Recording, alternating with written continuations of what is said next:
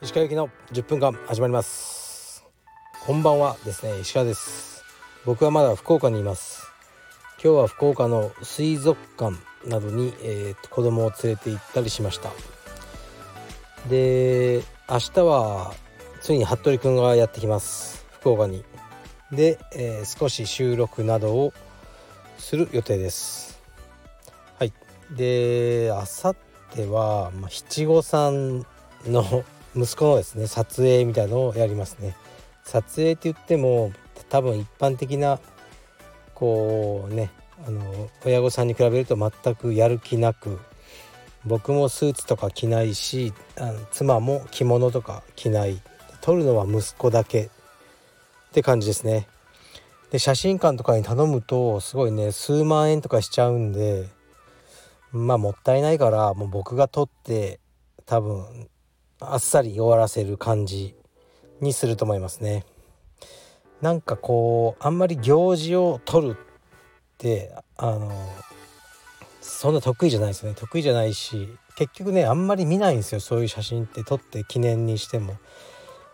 まあねおじいちゃんおばあちゃんにプレゼントするとかそういう感じではいいと思うんですけどね。あんまりあの僕の興味がある分野じゃないという感じですね写真の話で言うと もう少しで多分表に出ると思うんですけど僕が撮った娘の写真をえー、っとまああるメーカーのある商品のカタログとして使われることが決まってるんですよね。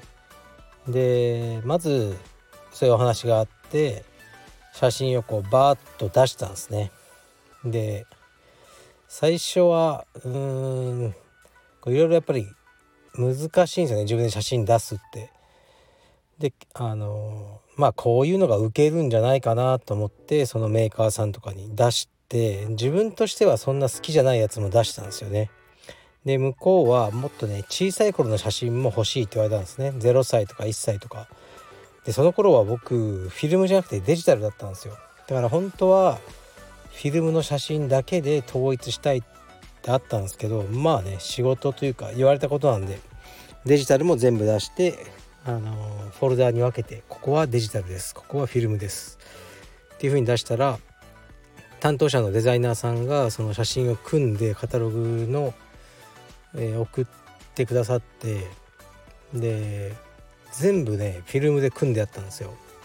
だから1歳2歳とかの写真を外してででさらに僕のインスタを多分全部見て僕が選んでない写真この写真のデータもくださいっていうのが来たんですよね数枚。でその写真こそが本当は僕が使ってほしかった写真っていうのがあってなかなかこのあの会社まあちょっと上から目線になっちゃうんですけどこの会社なかなかやるなと思いましたね。はい、うん、ですごい有名なあの写真家さんを数ね毎年使ってきたメーカーさんでうんなんか見直したというかなんかね なんかね言えば言うほど上から目線になっちゃうんですけど分かってるなってちょっとね嬉しかったですね。まああのもうちょっとねあのしっかり決まったら皆さんに見ていただけると思うんですがあと嬉しいニュースとしてえっと先日数日前ですね行われた、えー、ウェイトリフティングの全日本選手権でカルペディエム青山所属の葛西選手が優勝されました。最後1キロ差を逆転しての優勝だったってことですね。えっとね多分80キロ級とかその辺りの体重の方だと思うんですけどまあねすごいですよねボディは。まあ当たり前ですけどね。でそのオリンピックの競技ですねウェイトリフティング。でねそんなあの本当にあのトップの競技の全日本チャンピオンが、えーと、道場にいるっていうのはねちょっとすごいですよね。で普通に練習もして強いから是非ねあの続けてほしいですね両方。なんかね充実の試合とかもね出たいって言ってたんですけどね怪我とかねして本業に支障があったらどうかなと思っちゃうんですけどまあね機会があれば挑戦してほしいと思います。ではレターに参ります。葛西選手おめでとうございます。えー、っと石川さんの新しい仕事気になります。早く教えてください。よろしくお願いします。はいありがとうございます。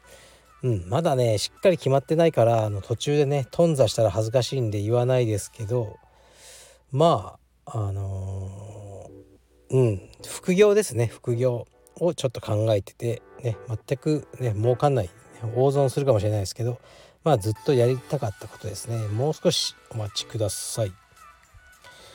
鹿さんこんにちは。ミッドライフクライシス。初めて知ったその言葉の意味に衝撃を受けました。現在40代ですが仕事と家庭がうまくいっておらずまさに自分のことを言われているように感じたからです。今後ともミッドライフクライシス楽しみにしております。さて番組のオープニングの曲や作りが80年代っぽい雰囲気になっていますがあれは石川さんのアイデアでしょうか？とても石川さんっぽくて良いなと思いました。はいありがとうございます。まずあの番組のオープニングとかは全部服部くんです。僕一切指示してないですね。でまあなんか見てうーんとか思う時がなかったわけじゃないんですけど結局全部自分のテイストにしちゃうとそれはそれで超えられないしやっぱり若い人のテイストも欲しかったんですよね。服部君は27歳でやっぱね27歳と僕46で全然違うんですよね。服部君はやっぱり忍者服部君とか好きなの？とか言っても「えそれなんすか?」とかそういう感じですからね「え忍者服部君知らないの?」ってなんか聞いたことはあるっすねみたいなねすごいな君みたいな名字が服部君だったら忍者服部君だよみたいなことを全く噛み合わない会話を毎回しながら収録してるんですけどでもね服部君の評価が高いんですよ。あの僕の周りのいろいろ映像とか好きな人からも鹿さん服部君いいねってみんなね言っていただけるんで、はい、ぜひね服部君をあのね使ってあげてください仕事で。あの今僕と服部君はあの iPhone だけでやってるんですけどね。すごい安い機材で、はい、あのそれでねあのあれぐらいのものは、ね、服部君はすぐに作れるので何かありましたら僕まであの問い合わせください服部君紹介しますえー、っとでそうねこのミッドライフクライシスはまあねあのあるんでしょうけど、まあ、あとまあ僕もねミッドライフクライシスって言葉でちょっと遊んでるってありますね。本当に僕がこうなんかもううつ病になる寸前まで悩んでたらこれもう番組になんないじゃないですか。見てらんないですよねみんな。だからぶっちゃけ石川さんリア充じゃないのかとか。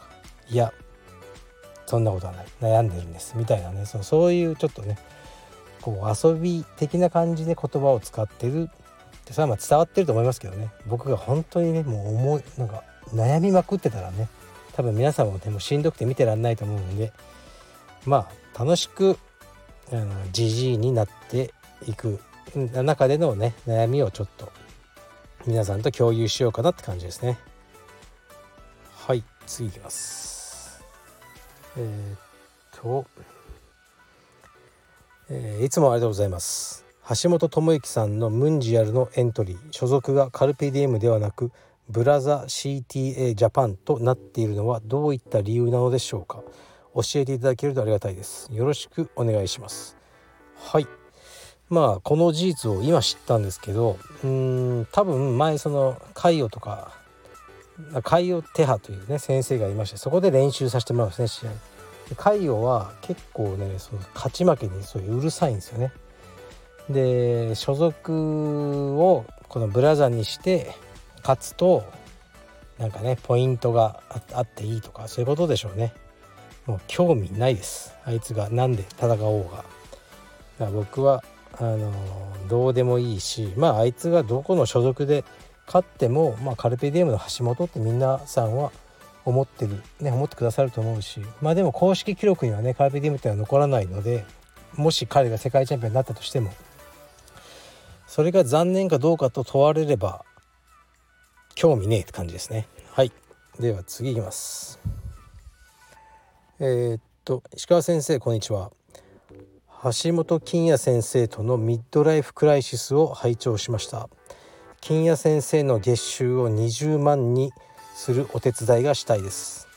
できる限り中間マージンを取られず金谷先生に貢献したいのですが何をすることが効果的でしょうか？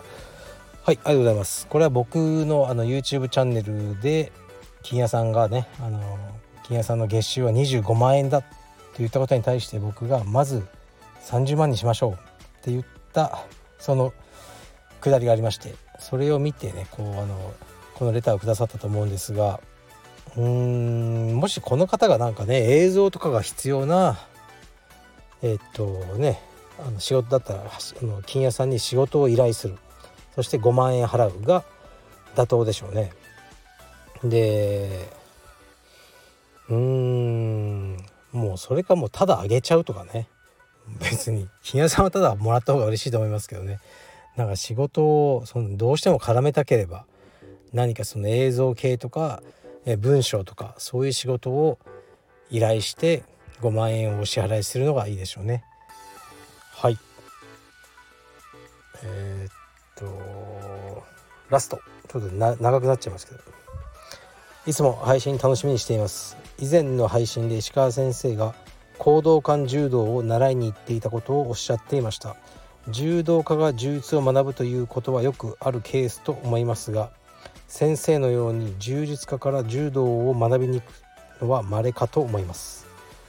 柔道を学ぼうとされたお考えや経緯を教えていただければありがたいです。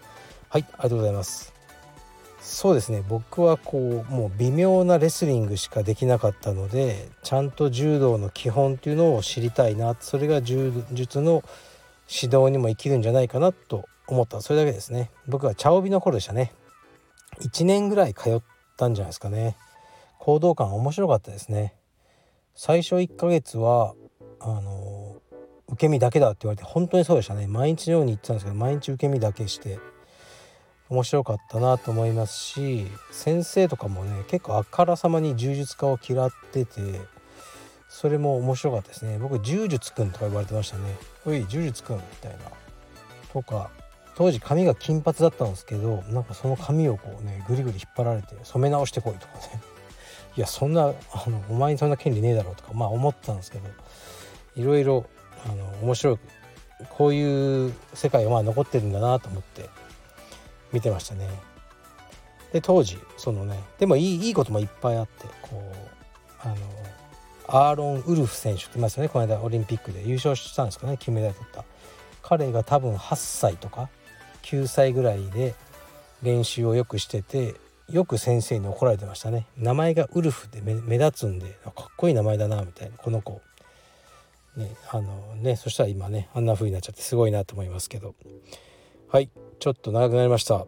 明日は服部くんを僕の実家に泊めます。うちの親はよく分かってません。服部くんのことを。はい。失礼します。